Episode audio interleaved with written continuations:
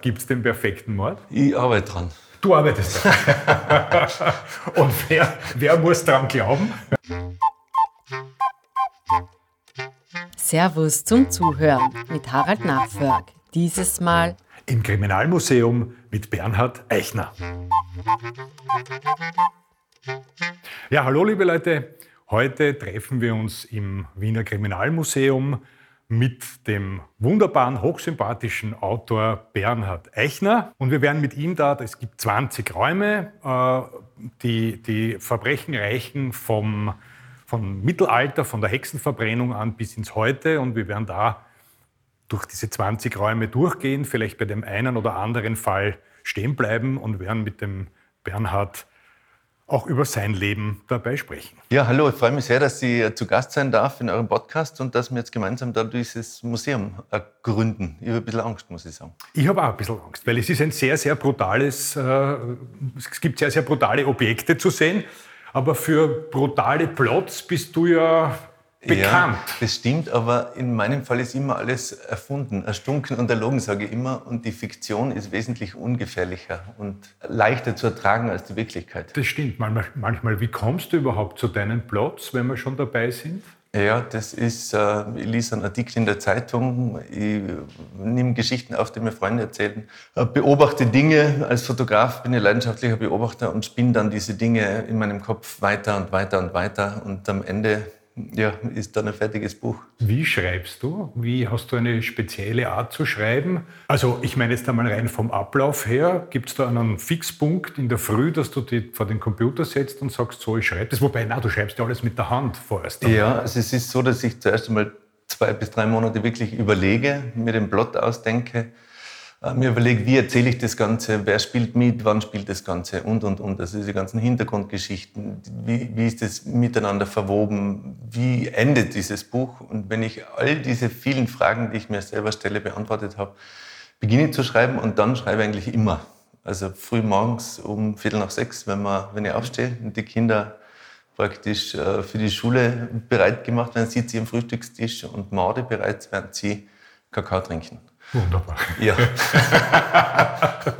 ja. Und das geht dann durch bis am Abend, oder? Ja, wenn es die Zeit erlaubt eigentlich. Also für mich ist Schreiben echt eine Leidenschaft und äh, ein Vergnügen. Und ich sehe es eigentlich, also logisch ist Arbeit, manchmal eine harte Arbeit, wenn man das Buch dann zum vierten Mal überarbeitet. wenn man am Feilen ist, und äh, dann kann es schon manchmal mühsam sein. Aber ich sage, zu 98 Prozent ist wirklich eine große Freude und macht einfach Spaß. Und das ist ja im Urlaub. Ja, ja, ja. Ich, also ich bin eigentlich nie ohne, Geht durch. ohne Schreiben. Geht durch. Und wie lange brauchst du dann in etwa für ein Buch? Sie sind ja relativ dick. Normalerweise ein Jahr. Jetzt in dem Fall war es so, dass ich zwei Bücher geschrieben habe letztes Jahr. Deshalb erscheint Gegenlicht, der zweite Teil dieser neuen Bronzkerei, schon jetzt, mhm. im Juli. Und äh, ich bin am dritten schon dran. Hast du manchmal auch eine Schreibblockade oder was machst du, wenn es manchmal nicht so rennt? Gott sei Dank nicht. Also das kenne ich eigentlich nicht. Kennst du überhaupt? Das ist ja dann so, wenn die Geschichte steht und die weiß, ja. was sie schreiben muss, ist ja Schreiben bis zu einem gewissen Grad auch ein Handwerk. So, also ihr Journalisten wisst das ja, dass man äh, einen Abgabetermin hat und dann muss man liefern. Und äh, egal, ob es einen dann manchmal weniger freut, äh, ich muss trotzdem.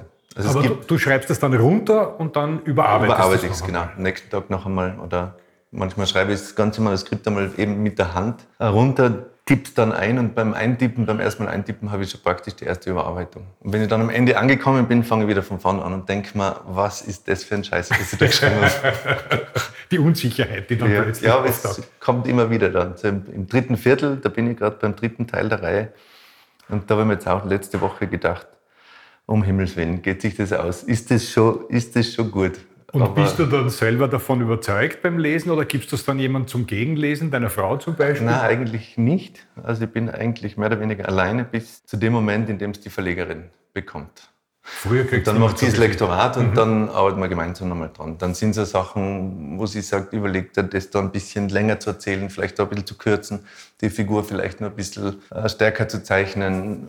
Überlegt er, ob das klug ist, dass wir jetzt da die Kinder töten. Ja, ja. Weil das, das geht nicht, das geht, bei Blum war das so bei der toten Frau. Ich beim dritten Teil zu ihr gesagt, ja, im dritten Teil könnten ja die Kinder sterben. Und dann meinte sie, bitte, bitte, bitte, Bernhard, tu das nicht. Und dann habe ich zu ihr gesagt, ja, aber dann entführen wir sie. Aha. Dann hat sie gesagt, das ist gut. Und am Ende sind sie dann entführt worden.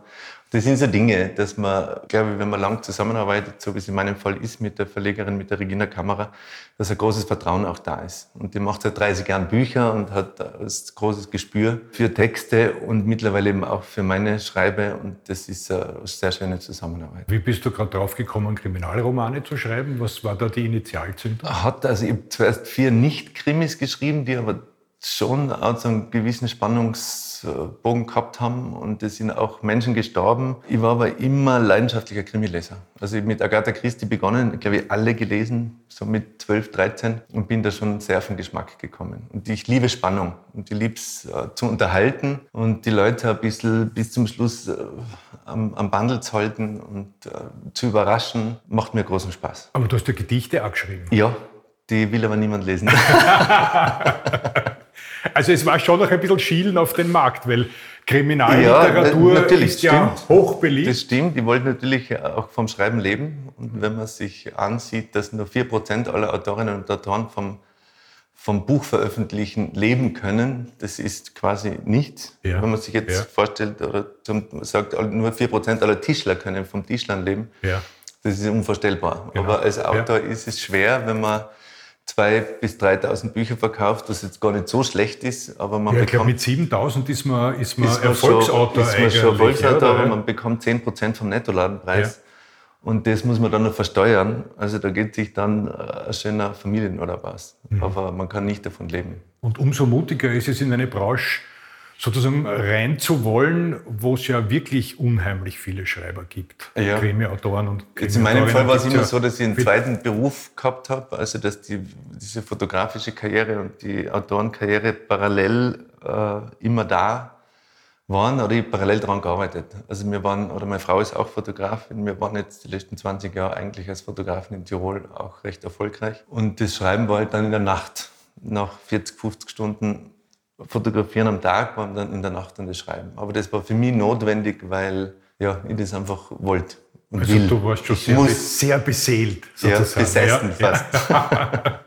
und der Stil, dieser schnelle, dieser schnelle Stil, an dem hast du in der Nacht äh, am Anfang einmal gefeilt oder wie ist das, das, ist das abgelaufen? Das hat sich mehr oder weniger so ergeben. Es war mir immer ein Gräuel, in Büchern Landschaftsbeschreibungen zu lesen, über vier Seiten. Da habe ich abgebrochen. Mhm als Leser. Und ich wollte dann in meinen Texten auch auf, äh, oder das nur auf das Nötigste zu reduzieren, dass sie eben auf das Verzicht, Landschaft ausufern zu beschreiben oder auch Menschen beschreibe ich nicht. Also die Blumen oder auch der Bronski in der neuen Reihe, der wird nicht beschrieben.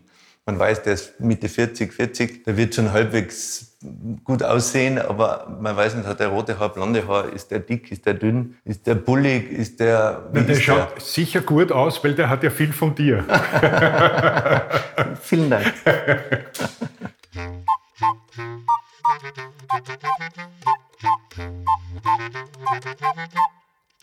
Gut, jetzt schauen wir uns einmal das Museum an. Wir gehen da durch extrem altes Gemäuer das Kriminalmuseum hier nennt sich auch das Seifensiederhaus und es hat eine lange Geschichte, ist, glaube ich, im 17. Jahrhundert gibt es erste offizielle Aufzeichnungen darüber und es ist eines der ältesten Häuser in der Leopoldstadt, also im zweiten Wiener Bezirk. Und äh, entsprechend eng und äh, kühl ist es hier. Und sind da sehr viele historische Fälle dokumentiert da? ja, wir sind jetzt beim Mittelalter, sind wir eigentlich vorbeigegangen. Gell? Also Verbrechen hat es immer schon gegeben, gell? Ja, ja. Vor uns, lieber Bernhard, schön, sehr schön. steht unter sehr einer hübsch. Glasglocke ein Kopf. Ein Kopf. Kopf eines hingerichteten Franz Zahlheim steht da. Ob der echt ist? Na, ausschauen tut schon so, aber ich glaube, da hast du mehr Erfahrung, weil du hast ja mit dem Ötzi, ja, das ist. Die Gletscherleiche Ötzi, der war ja auch mumifiziert. Genau, da war ich damals in Innsbruck äh, Fotolaborant in einem Fotolabor, während ich die Abendschule besucht habe. Und da kam damals äh, dieser Pressefotograf, dieser Blutfotograf, äh, so hießen die damals bei uns, die wirklich nur zuständig waren für Unglücke, Mord, mhm. Totschlag, äh, Brände, ja, Unfälle auf der Autobahn, am Polizeifunk schlafen dann auch die waren eigentlich nur unterwegs und haben das Unglück fotografiert. Diesen Beruf hatte eben auch Bronski. Mhm. Und äh, dieser eine, also dieser Bronski von damals, der kam eben irgendwann bei der Tür rein mit diesen ersten Fotos vom Ötzi. Also der ist damals mit draufgeflogen mit, mit, den, mit den ersten, mit dem, mit dem Hubschrauber und hat am Ende dann sehr viel Geld mit verdient mit den Bildern. Und das war wahnsinnig faszinierend, die Bilder einfach anzuschauen. Diese ledrige Haut, diese Mumie. Und am Anfang hatte niemand gewusst, wie alt, das, ja, ja, wie alt ja. der, der Körper ist. Und ich habe damals natürlich heimlich Abzüge gemacht und habe die mit heimgenommen und habe die tatsächlich, schwöre, äh, im Schlafzimmer mir an die Wand gehängt. Auch wie du sagst, natürlich habe ich Abzüge gemacht. Ja, ganz selbstverständlich. Für mich privat. Und ich glaube, das hat was mit mir gemacht.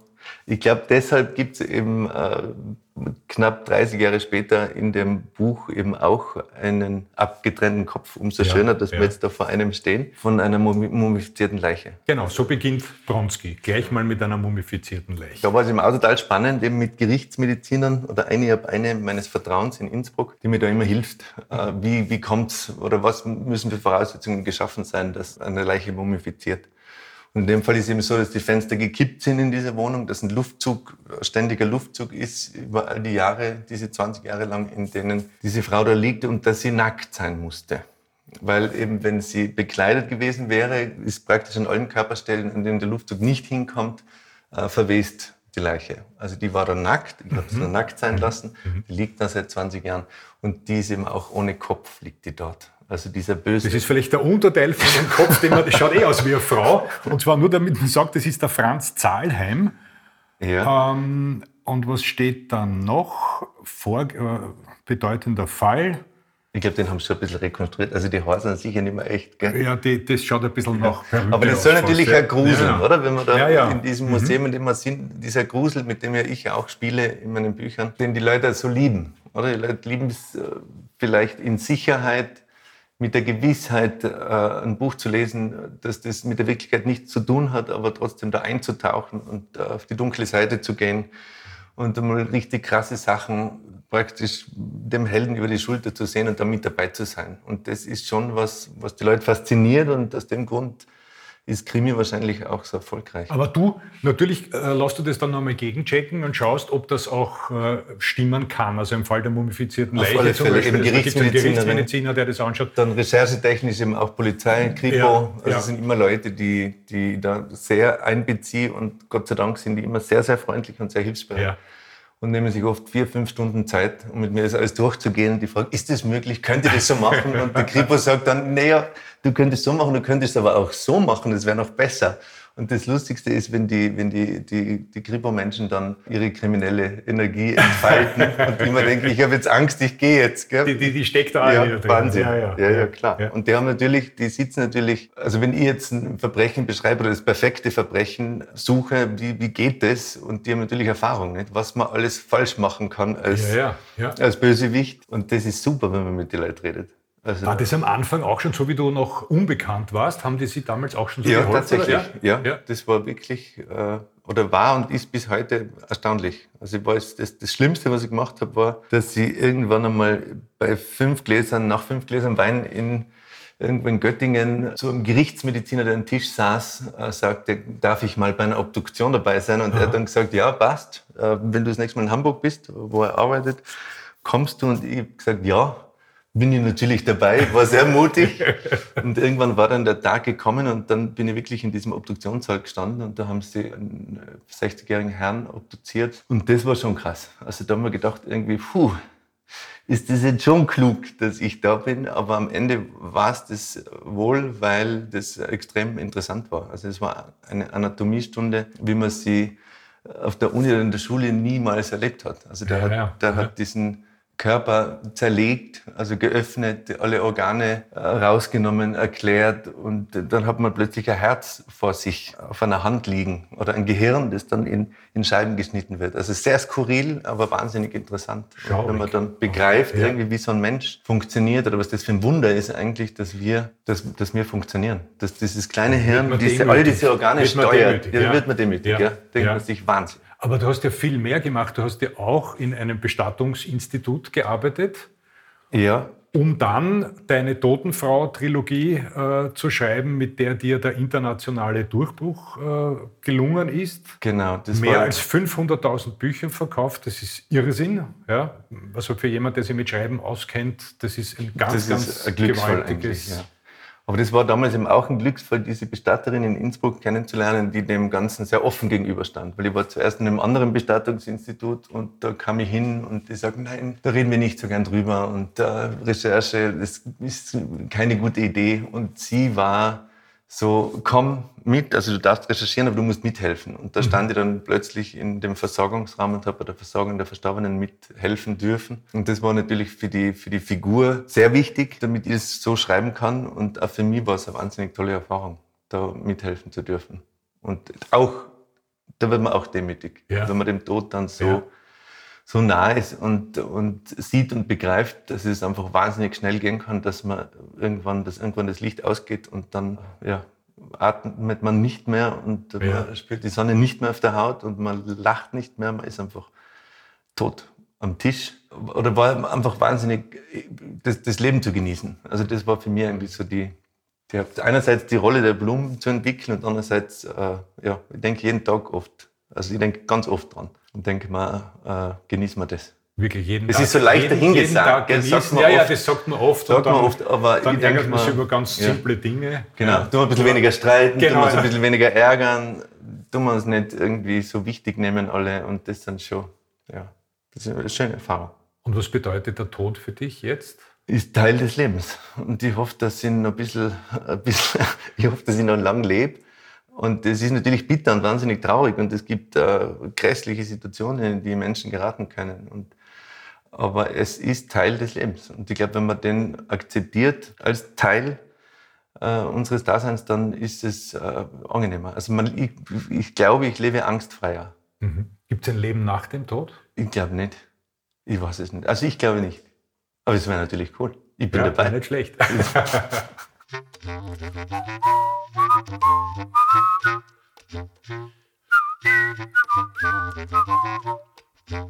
Gut, dann gehen wir ein Stück weiter und schauen einmal. Da erhängte überall Guillotinen. Genau, ja, ja, Wahnsinn. ja. Kopf Folterinstrumente, wo man hinschaut. Was sehen wir da? Der Fall Grasel, das glaube ich war doch ein Räuber, oder? Bin ich mir aber jetzt gar nicht sicher. Ja, da steht es, Räuberhauptmann, Johann Georg Grasel. Wahnsinn, aber es ist toll, toll, dokumentiert alles da, da könnte man jetzt Stunden verbringen. Ja, da erinnern könnte man wirklich tagelang bleiben. Aber es werden alle erwischt und weil wir zuerst gesprochen haben Viele, über, ja. den, über den, haha, jetzt kommt's, über den perfekten Mord. Gibt es den perfekten Mord? Ich arbeite dran. Du arbeitest dran. und wer, wer muss daran glauben? Na, also in, in, meinen Geschichten bemühe ich mich natürlich immer. Ich denke mir, je besser das durchdacht ist, desto ja. Schöner ist es für den Leser, das Buch dann zu lesen, wenn man nicht gleich schon weiß, wo die Reise hingeht oder wenn man nicht gleich schon erahnt, wer ist es. Oder das, äh, mir war immer wichtig, dass die, die Schurken oder die dunklen Gestalten, äh, dass die Hauptrolle spielen. Das ist, also ich habe äh, ganz selten quasi nur einmal so eine Art Ermittlerkrimi geschrieben, also wo es einen Kommissar gibt oder eine Kommissarin, sondern es sind immer so ein bisschen Unfiguren. Dieser Friedhofsgärtner, der Max Broll, der Totengräber, dann die Blumen, die Bestatterin und jetzt ein Pressefotograf. Und die begegnen mehr oder weniger, die schlittern in diese, in diese Verbrechen rein. Polizei gibt es natürlich, aber der Raum, den die, den die dunklen Gestalten kriegen, ist immer groß und ist für mich wahnsinnig faszinierend. Und wenn man gerade in dem Museum schaut, oder, das sieht man überall Bilder von diesen Verbrechern und sich dann zu überlegen, warum wurde der jetzt zum Räuber oder so warum wurde der zum Mörder? Mhm. Oder, oder wann, wann, wann kam es? Wann hat sich der Schalter umgelegt? Oder wie, wie musste dem sein Leben gewesen sein, dass er irgendwann eben den, den Punkt überschritten hat und dass er dann einen getötet hat und dann noch einen? Oder der erste, das ist ja bei Blum auch so, Genau, der erste Mord, sagen, das ja. ist, ja. Ist, ist krass. Und ich war jetzt eben auch bei den Dreharbeiten zu dieser Netflix-Serie, in der Anna-Maria Mühe die Hauptrolle die spielt. Demnächst kommt jetzt, ja. Genau, und, und das war genau der Moment, als ich dort war, als sie den ersten umbringt. Und die hat das so wunderbar wunderbar gespielt, dieser Ausdruck einerseits dieser Hass und die Wut, also die ja. Rache, die sie übt und andererseits aber schockiert über sich selber, dass sie jetzt jemanden umgebracht hat. Also das hat sie wahnsinnig gut gemacht und das, um das geht es halt bei der Figur. Und Auch die Lieblosigkeit, die ihr ja widerfahren das ist. Das ist natürlich, ja, das sind dann die Motive, also die, nicht? Oder ja, die, warum wird jemand so? Und denke mal, ganz oft liegt es natürlich in der Kindheit Und da solche Hintergrundgeschichten mir auszudenken für diese Anti-Helden, die ich schreibe, das ist mindestens genauso äh, spannend für mich, als die, wie die Guten zu schreiben.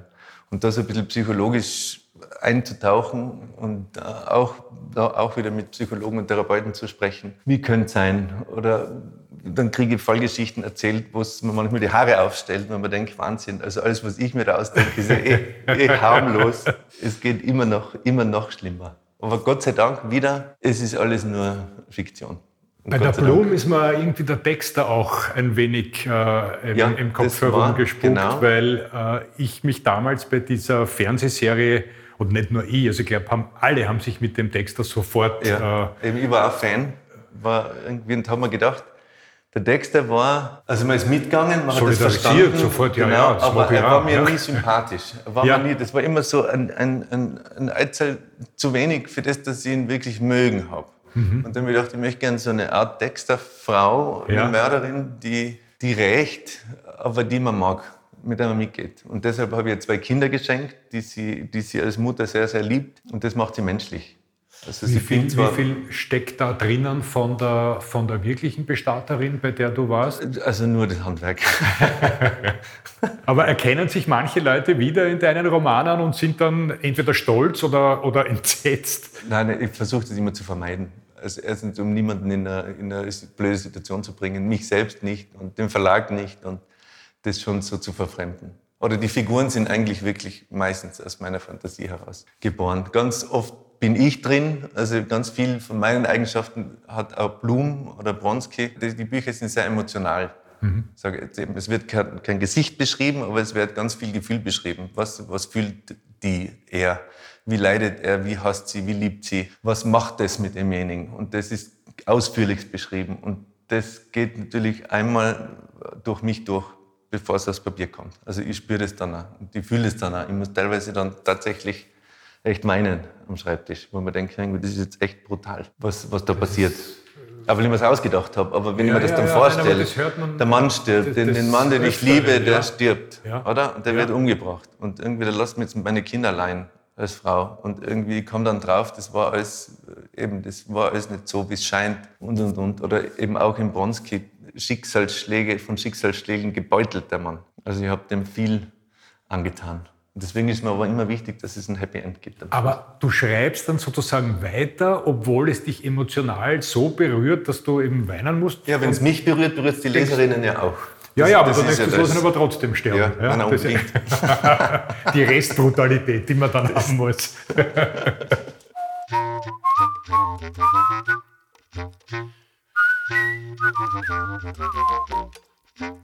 so, vor uns sehen wir jetzt ein Skelett Skelett auch super, weil irgendwie war ja, ich habe auch ein Grab einmal ausgehoben für den Totengräber-Krimi. Und das war auch wahnsinnig spannend. Wenn man dann darunter gräbt, weil die, die, da liegen ja viele unten, da liegen ja nicht nur die unten, die man begraben hat, sondern da lagen ja vorher auch schon welche, ja, oder Gräber, die ja. aufgelassen wurden. Ja. Und jedenfalls habe ich dann gegraben und dann kommt einmal ein Kopfball daher, dann kommt noch ein Kopfball daher und ein riesen Schienbeinknochen. Und dann stehe ich da unten im Loch und denke mir, uh. Aber am Ende sind es Knochen. Und das ist vielleicht, war auch schön zu sehen, dass, ja, also vergänglich. Und ja. irgendwie, man muss sich nicht fürchten vor dem toten Schädel. Na, also vor dem fürchten wir uns jetzt nicht. Das schaut eigentlich sehr, sehr harmlos und ja. eigentlich wird uns zugelächelt, wenn man das so sieht. Da sind stimmt. ja noch einige Zähne vorhanden und äh, ja. das ist die Theresia Kandel, die da ausgestellt ist. Was ist mit der Armen passiert? Ähm, das war ein Opfer wahrscheinlich, oder? Ja, nach ihrer Hinrichtung. Also die wurde hingerichtet. Ah, hingerichtet, Frau. okay. Das geht natürlich gar nicht. Nein, das, das, das auf keinen Fall. Aber damals halt, was hat es denn angestellt? Das, eben, das war ja gar nicht immer ja. so, oder? Wenn wir im Mittelalter sein, was sich die ausgedacht haben, was die, was die angestellt Eben, die hat vielleicht haben. gar nichts angestellt ja. und ist unschuldig. Ganz viele haben ja damals gar nichts. Sie waren Frauen und hatten rote Haare und das hat schon gereicht. Das hat gereicht, ja. ja.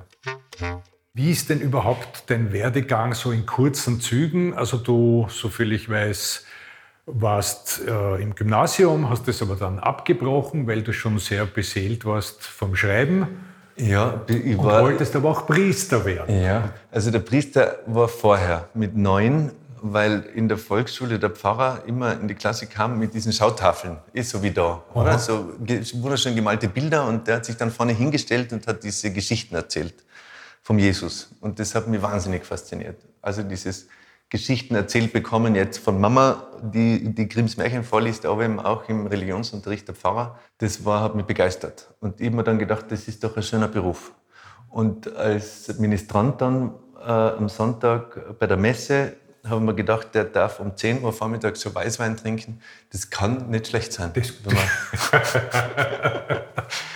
ja, eben, und dann wollte ich das tatsächlich, so Berufswunsch. Und dann hat aber meine Mutter gesagt, äh, bitte nicht. Die hat abgeraten. Ja, ja, ja abgeraten.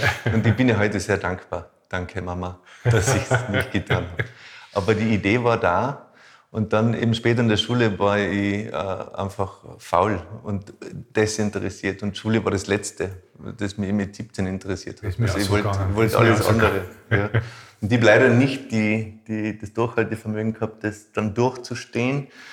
Und habe abgebrochen, bin dann einmal ein halbes Jahr Kellnern gegangen, habe aber dann doch äh, begriffen, dass äh, Matura vielleicht doch eine gute Idee ist und bin eben in die Abendschule und dann parallel in die Fotografie gerutscht. Genau, also parallel im Fotolabor zum Fotografieren begonnen, ein Germanistikstudium begonnen und während dem Germanistikstudium hieß es dann äh, beim Kurier suchen Sie einen Fotografen.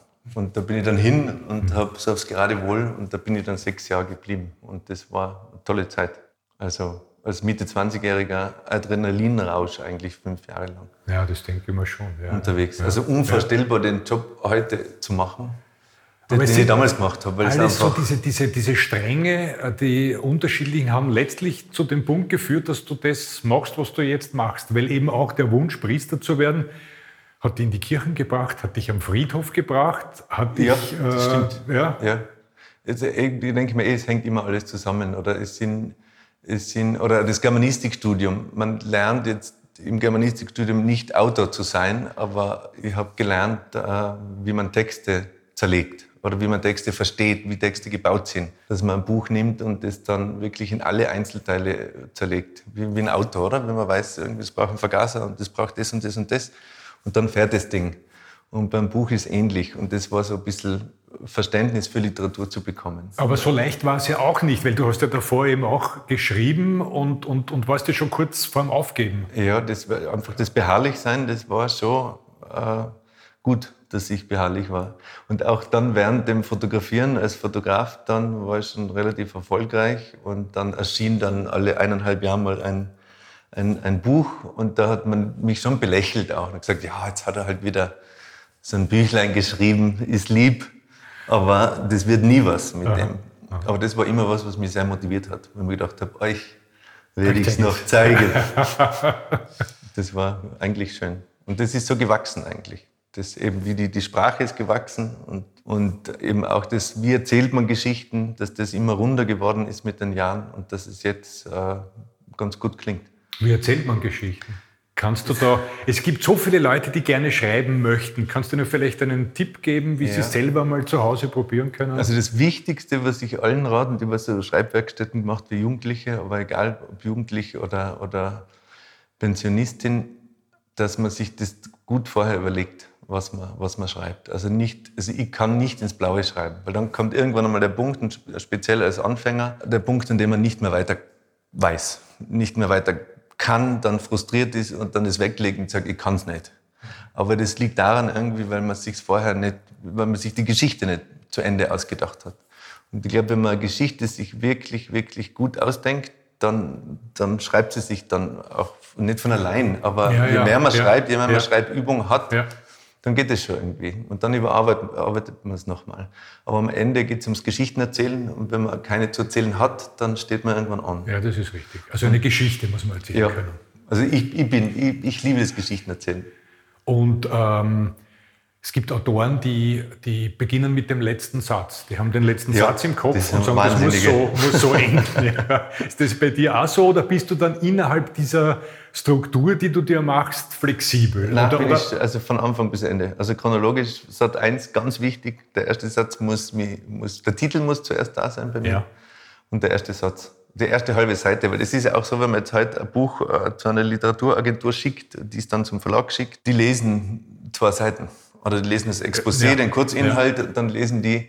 Bei mir geht es so, wenn ich in die Buchhandlung gehe und die lese äh, drei Zeilen oder die erste halbe Seite, wenn die, wenn die, wenn die da nicht Feuer fangen, dann, Ja, ja. dann warum soll ich weiterlesen? Und das muss gelingen. Deswegen äh, ist mir das sehr wichtig. Aber Ja, ich fange vorne an und, und schreibe, bis, bis ich irgendwann am Ende bin. Der erste Satz ist wichtig.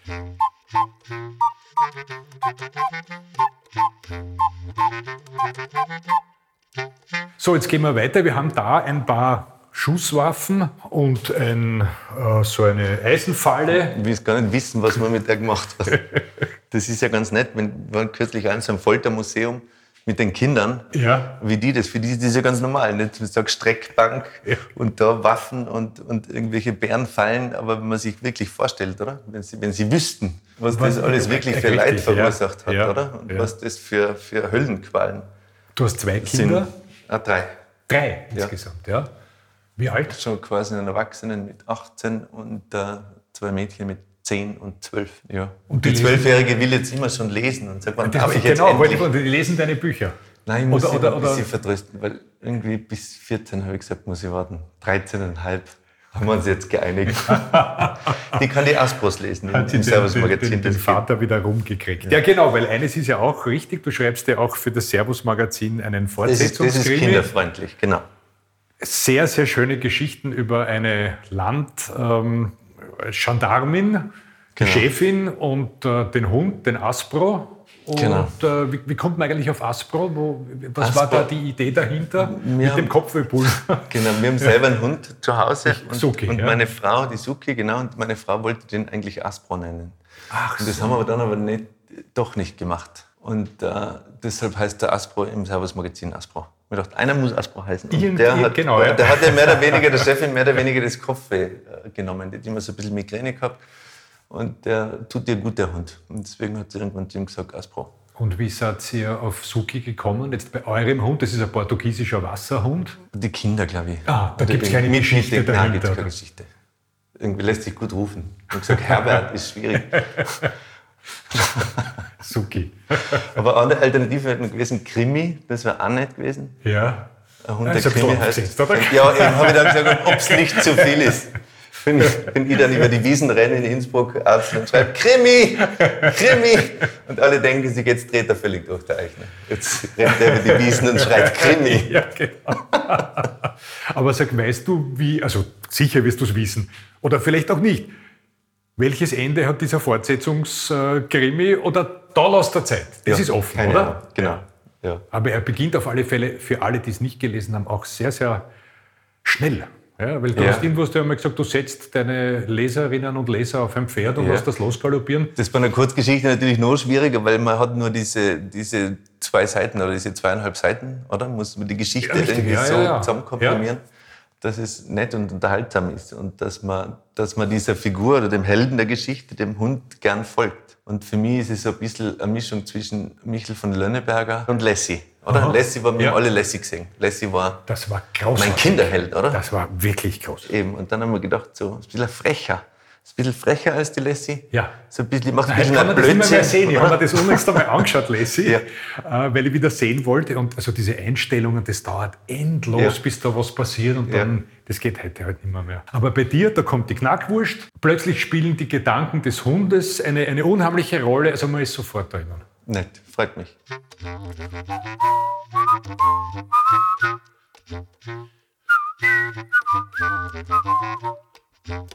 Also wir kommen da jetzt in ein Zimmer, da gibt es äh, Fläschchen. Offensichtlich geht es da um die Giftmörderin oder eine Giftmörderin, Theresia Simmer, falls ich das richtig lese, weil es in alter Schrift geschrieben. Und überhaupt gibt es ja die unterschiedlichsten Methoden, ähm, jemanden Wahnsinn. umzubringen. Was, Das was, ist was wahnsinnig. gibt es da alles? Richtig spannend. Und ich habe äh, kürzlich, ich bin natürlich immer auf der Suche nach interessanten, äh, vielleicht noch nicht so oft dagewesenen Methoden, damit man die Leser ein bisschen überrascht. Und ich habe kürzlich dann auf Facebook gepostet, ich suche nach neuen Mordmethoden abseits von Erwürgen, Erstechen, Erschießen und Vergiften. Und dann kam es, dass tatsächlich 700 Menschen ihre, ihre krassesten, wirklich grausamsten Fantasien da öffentlich gepostet haben. Und ich beim Durchlesen ist mir echt fast schlecht geworden. Ich gedacht, Wahnsinn, Wahnsinn. Also die, die Menschen sind wirklich äh, krass unterwegs. Also alles vieles, was man, also wirklich, also man kann es auf Facebook nachlesen auf meiner Seite. Sollte man unbedingt das, ja, machen. Nein, es ist wirklich viel lustig. Freude haben. Und ich habe das jetzt bei meinen Lesungen irgendwie als Teil meines Lesungsprogramms mit aufgenommen und erzähle über die spannendsten Mordmethoden meiner, meiner Fans und Leserinnen und Leser. Also es ist wirklich äh, unglaublich. Dazu was, muss ich- was man alles kommt. Dazu muss ich zwei Sachen sagen. Erstens einmal Lesungen unbedingt äh, sich anschauen, weil es gibt dann immer noch eine ganz, ganz großartige Zugabe am Ende deiner Lesung, weil du ja auch, und das wusste ich nicht, du schreibst ja dann auch Liedtexte und äh, schaurige natürlich. Und Ja. ich habe mir eine, von einer Lesung habe ich mir nur zwei Zeilen aufgeschrieben, geschrieben, die heißen, tu die noch zerschneiden, soll nix überbleiben, wird dann gesungen und am Ende wird die arme Person, die da, der es da an den Kragen geht, die wird dann aufgegessen mit Ja. Ketchup und, aber, genau, und Mayo. Mit Ketchup Ja. und Mayo. Und das war aber auch inspiriert, weil irgendjemand schrieb, äh, eben äh, äh, kaltes Buffet wäre toll. Na, wie, wie ist das gekommen? Und irgendjemand hat dann geschrieben, man, also da ist es ums, ums Aufessen. Also so dermaßen grauenhaft irgendwie, wie man, wie man die dann zubereitet und wie man sie dann auf ein kaltes Buffet und also schauderhaft. Und da bin ich dann auf die Idee gekommen für dieses Lied. Aber diese Lieder, die sind so ein bisschen, das ist so ein bisschen meine Freude, Ja, äh, schön, mit, ist mit dem umzugehen, fein, ja. dass, dass irgendwann in der Zeit jemand schrieb, Bernhard Eichner ist die Bestseller, na, ist die Helene Fischer der Bestsellerautorin. Und da haben wir dann gedacht, so jetzt Jetzt kommt noch was Atemloses. du Hund. Jetzt singe ich. Ja, aber das fällt mir jetzt ein, diese Geschichten damit aufessen, das erlebt man ja, also das gibt's ja, das ist ja, das Orge. Da hat es ja irgendwann einmal Na, einen krass. Fall gegeben, wo, wo äh, jemand inseriert hat, er sucht jemanden zum Aufessen und der hat sich dann gemeldet. Und das ist ja wirklich genau so Na, irgendwie abgelaufen und Ja. äh, hat sie umbringen lassen und dann verspeisen, Wahnsinn. verspeisen lassen. die Wirklichkeit ist ja manchmal wirklich so unglaublich, dass ich sage oft zu meiner Frau, wenn ich das in, mein, in ein Buch reinschreiben würde, würden alle sagen, ja jetzt, jetzt Ja. hat er es übertrieben, der Eichner, oder? Jetzt, jetzt, jetzt schnackelt's ihn. Jetzt, das ist zu viel. Oder weil in Paris da vor drei Jahren irgendwie hat der Mann die Frau umgebracht, er war Koch und hat dann den Koch, den Kopf im Restaurant irgendwie zwei Wochen lang ausgekocht. Und, dann, und dann hat er mitgenommen irgendwie und dann hat er ihn aber zu Hause unterm Bett versteckt. Also ganz blöd.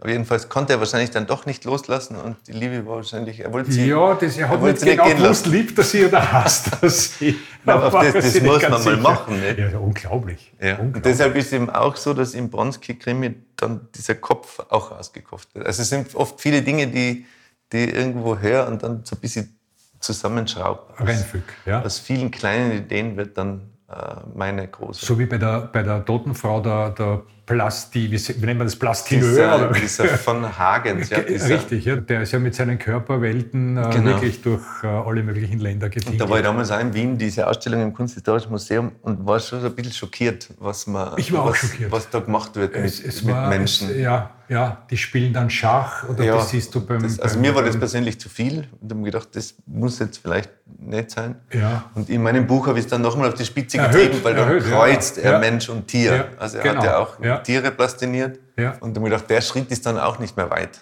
Wenn sowas in der Gesellschaft so Richtig, erlaubt ja. ist, oder Ja. dass man als Kunstwerke aus, aus Leichen baut, und, und das Herz dann, lila ja, eingefärbt. und also das, das, finde ich dann schon fast ein bisschen respektlos den Toten gegenüber. Kommen wir zu was ganz harmlosen jetzt. äh, Und zwar, naja, es ist schon noch ein Mord. Bei mir in der Volksschule, damals ist ja, sind ja die Krimis waren ja noch ganz anders, klarerweise. Aber da hat es immer geheißen, der perfekte Mord ist der mit einem Eiszapfen. Weil War auch dabei bei diesen, Ja. bei diesen ja. da lösen sie die Fingerabdrücke auf oder die Spuren oder was auch immer, DNA, was man, jetzt schaut man ja tausende Dinge an, das löst sich alles auf und das kann keiner nachweisen. Ja, aber das ist dann Jetzt so. kommt, ja. Da sagt der Kripoianer, sagt dann, äh, ja, wo liegt denn der? Wo wird die Leiche gefunden? Oder? Der Stichwunde Ja, ja. ist irgendwie Mordwaffe, ist weg. Aber praktisch, wo wird er gefunden? Wer, wer ist sein näheres Umfeld? In welcher Wohnung liegt er? Wo ist der, dem die Wohnung gehört? Wo sind seine besten Freunde? Welches Auto steht vor der Tür?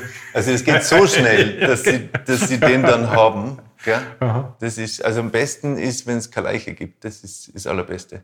Und wie schwierig das ist, für einen Krimi-Autor äh, Leichen verschwinden zu lassen, das ist wahnsinnig schwierig. Ja, das glaube ich Weil schon. vergräbst ihn im Wald, gräbt ein Ja. Hund wieder aus irgendwann.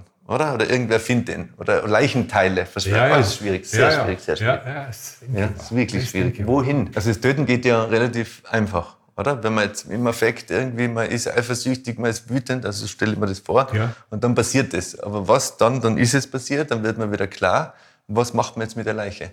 Und daran scheitern viele. Die meisten eigentlich. Oder man schreibt es überhaupt nicht. Ja. Man lässt einfach weg. Das, ist dann kein Krimi mehr. Tot, aber wo die Leiche ist, das ist ja dann nicht mehr so schlimm.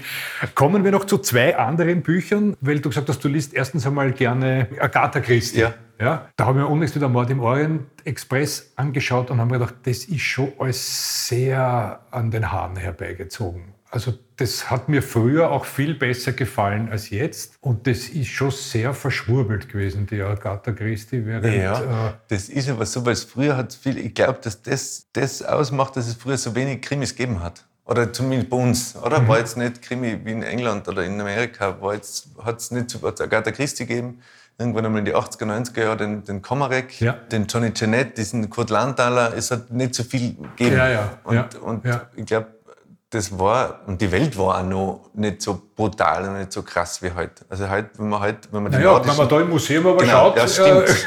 Oh je, oh je, das stimmt. Die Theorie stimmt ist es nicht. eigentlich ganz furchtbar gewesen. Das stimmt, ja, das stimmt allerdings. Hm. Ja, aber ich habe es trotzdem gern gelesen. Ich habe schon lange keine mehr gelesen.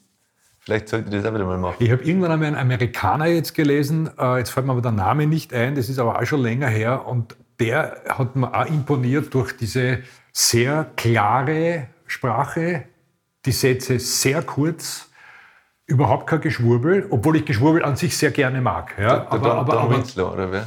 Nein, ich weiß nicht, oder immer bei, bei einem Gespräch, und das gefällt mir bei dir auch sehr gut, bei der toten Frau zum Beispiel, wenn ein äh, Dialog äh, Ja. irgendwie zu sehen ist, dann ist das im Buch einfach mit einem Bindestrich und dann rennt runter. Und äh, bei dem Amerikaner, der hat immer gesagt, sagte er, sagte sie es. Also man lernt als Journalist sozusagen keine Wortwiederholungen und sagt, jetzt schreiben wir mal meinte oder was auch immer. Das war immer- mir auch immer geil. Ja, oder sagte- so. sagte- Sagte er, Ja. kratzte sich am Öhrchen und dachte an die Tante. Oder so.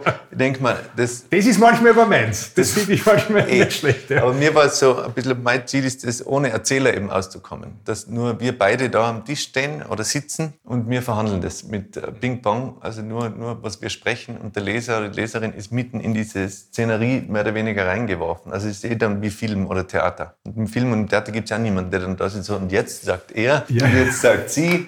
Sondern es ist äh, viel unmittelbarer. Oder? Und das ist so, man, ist, man wird da reingeworfen und man, man, man fühlt da mit und ist mit dabei. Und das haben wir irgendwann einmal so ausgedacht oder mal so probiert, das so zu schreiben, ob ich das kann, ob das funktioniert. Und das liebe ich mittlerweile sehr. Also mittlerweile ist mehr oder weniger das halbe Buch ist Dialog. Und das Schöne ist, dass es den Leuten gar nicht auffällt. Weil anfangs war das so ein bisschen der Gedanke oder die Angst, ob die Leute das mögen, diese Form mögen oder ob das zu kompliziert ist, ob da vielleicht aussteigen und sagen irgendwie, boah, da ist ja kein Erzähler mehr. Sagt er, wer redet denn da? Und, aber es ist erstaunlich, dass das äh, den Leuten dann gar nicht mehr auffällt. Dass die dann brauchen vielleicht ein, zwei Seiten, dass man mal versteht, irgendwie, wie, wie schreibt er das, wie funktioniert das. Und dann ist, ist, funktioniert das einfach. Das, der Film rennt. Das ist dann, man drückt auf Play und dann ist man drin. Ja, es ist durch diese, durch diese Stricheln und ohne Anführungszeichen, es geht äh, wahnsinnig flott und die Seite ist sozusagen wieder Ja. zum Umblättern. Ja, so. Und eben da die Handlung vor, voranzutreiben über das, was gesprochen wird. Dass das Gesprochene nicht nur jetzt ein Aufputz ist für das, was erzählt wurde und das nochmal, noch einmal erklärt und noch einmal erklärt, sondern irgendwie es wird wirklich äh, erzählt dadurch, irgendwie der Handlung. Und das macht Tempo. Und das Tempo ist natürlich äh, ja, ein großer, Die Einzigartigkeit, die dich ausmacht. schön, dass du das sagst. Du, und äh, jetzt kommen wir noch zwei an, zu zwei anderen Büchern, die mit Krimi nicht so viel zu tun haben. Deine zwei Lieblingsbücher, die Bibel und Bibi Langstrumpf. Also die, die Bibel stimmt, die Bibel nicht. Also ja, diese, diese Geschichten. Aber ein Lieblingsbuch kann ich nicht sagen. Also ich, bei der Bibel hätte ich so viel zum... Also das ist nicht mein Lieblingsbuch. Ich habe dann aufgehört, äh, Bibel zu lesen. Aber Bibi Langstrumpf habe ich meinen Kindern äh, 30 oder 40 Jahre später wieder vorgelesen und finde ich nach wie vor großartig. Die Verfilmung übrigens auch. Also Super. die, die hat nichts, die hat nichts verloren. Nein, an- an- das, an das geht eben. ja, das ist vom ist Tempo her, das, ah, Ja. das passt alles. Ja. Lieblingsfolge Bibi und der Spunk. Ja, genau. Bibi praktisch sagt, der findet ein Wort Großartig. und ganz, geht ganz in irgendwelche ja. Läden rein Ja. und will einen Spunk kaufen und alle tun so, ja, ist nicht lagernd gerade der Spunk und puh, ein Ja. Spunk. Und ja, dann hebt er, glaube ich, im Zuckerlgeschäft auch diese wunderbaren äh. Zuckerln auf. Und Und das ist so fantasiefördernd, oder? Das ist für Kinder so wahnsinnig cool, oder? Dass da, dass da eine Figur gibt, die so lebt, die so leben darf, die so verrückt ist. Und die, das hat mich, glaube ich, extrem geprägt. Und zwar Verbrecher gibt es natürlich auch. Die gibt es auch. Sehr gutmütig, sehr dumm. Ja. Ja, aber nein, das ist einfach richtig gut gemacht. Also Astrid Lindgren hat sich das richtig gut ausgedacht. Liebe ich auch. Bibi Langstrumpf.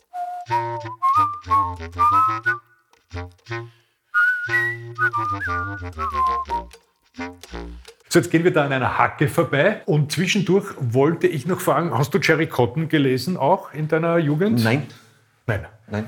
Ich habe das nämlich ganz gern gelesen. Ja, in der, die in, ja, die sind Ja. in der Schule sind die ins Bankfachel reingegangen, da haben wir während dem Unterricht Ja, lesen das hat es in Osttirol nicht gegeben, Jerry Cotton. Das, da hat die Trafikantin gesagt, sowas kaufen wir nicht. Wirklich wahr, ja.